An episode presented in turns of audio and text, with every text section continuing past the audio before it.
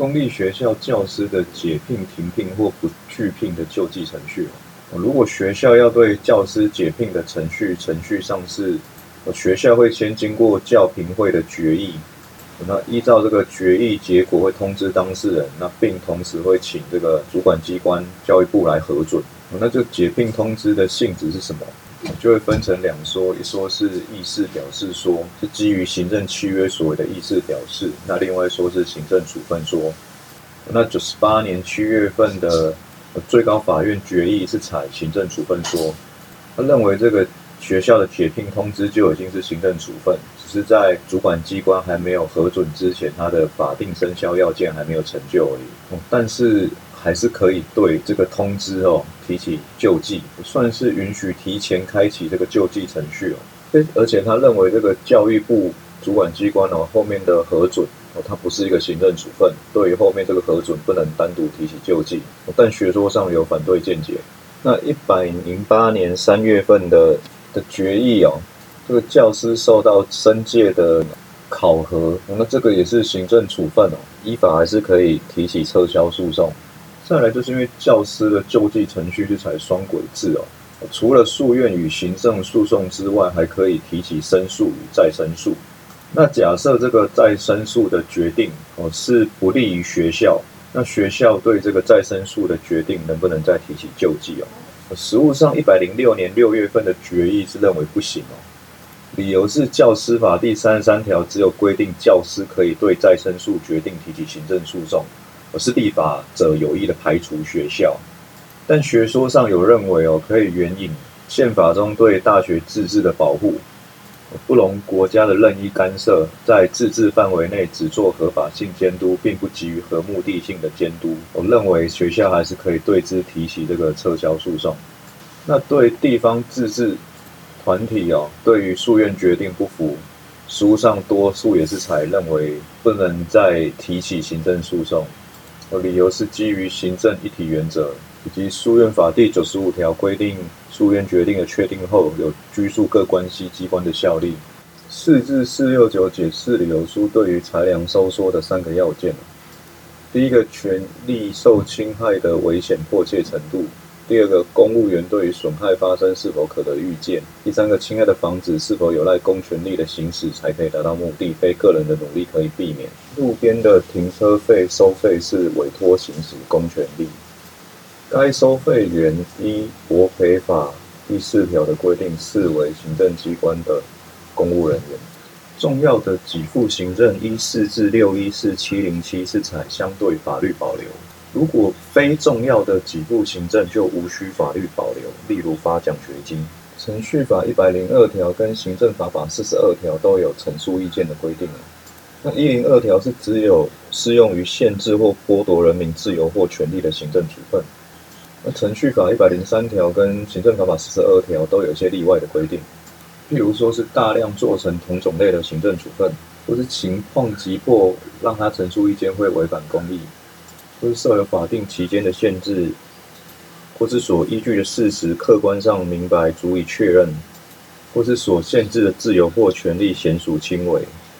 但这个所限制的权利显属轻微，只有程序法有做例外规定，行政法法没有，所以行政法法就不能以所受限制的权利显属轻微来免除陈述意见的规定，那违反。陈述意见的效果，依照程序法一一四条是可以补正，但是要在诉愿程序中结前补正。行政学哦，预算的四大过程可以分成编制、审议、执行、决算与审计。在预算编制的时候，要注意收支的预估是否确实，那施政的方针有没有全盘性的规划，以及预算资讯要透明化。那预算的审查要注意。以专业意见进行审查，而且要关注财政纪律以及财政赤字，要落实审查精神，不要沦为行政机关的橡皮图章。那预算的执行要注意进度，避免落后；那执行率避免偏低，避免发生采购的弊案，要确保采购的品质。然后预算的审计是希望借由超然独立的机关再次审查政府财务事项的合法性以及效能性。我国是由监察院下的审计部依审计法独立行使职权。那要注意的是，在审计的时候，除了合法性以外，绩效的审计也要加强，也要强化审计人员的专业能力，并将审计的结果作为未来编制预算的参考。预算执行的弹性机制有四种。一种叫经费留用，第二个是预备金，第三个是追加预算，第四个是特别预算。第二预备金依照预算法第七十条有三种情形：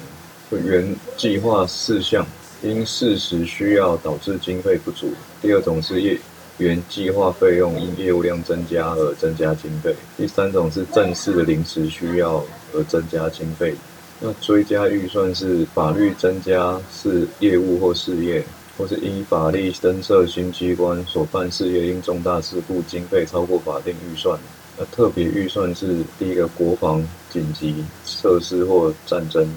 第二是国家重大经济变故，第三个重大灾变，第四个不定期或数年一次的重大政事。公务员法年终考绩不得考列甲等的几种情形，规定在考绩法的施行细则第四条第三项。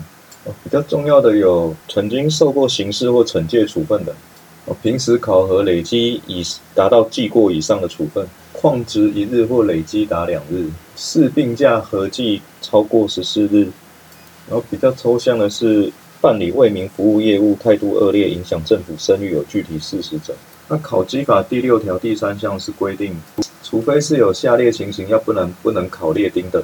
但其实都规定的蛮抽象的，有四种情形。第一种叫做挑拨离间、诬控滥告；第二种叫做不听指挥、破坏纪律；第三种叫做怠忽职守、积言公务；第四种叫品性不端或违反相关法令，影响公务员的声誉。那年终考绩各个等次的法律效果，甲等进本俸或年功俸一级，并给予一个月的俸级奖金。那如果已经进到最高级的俸级，就是给两个月的俸级奖金；乙等是进本俸或年功俸一级，半个月的俸级奖金。那如果已经是进到最高级，就是给一个半月。那丙等是留原俸级，那丁等是免职。那如果你想升职等的话，考绩法第十一条有规定，你的考绩要符合下列的要件哦，你才会有资格升职等。第一个是你两年列甲等。第二个是你一年列甲等，但是你两年有列乙等，而且这个考绩是指年终考绩，不包括另余考绩。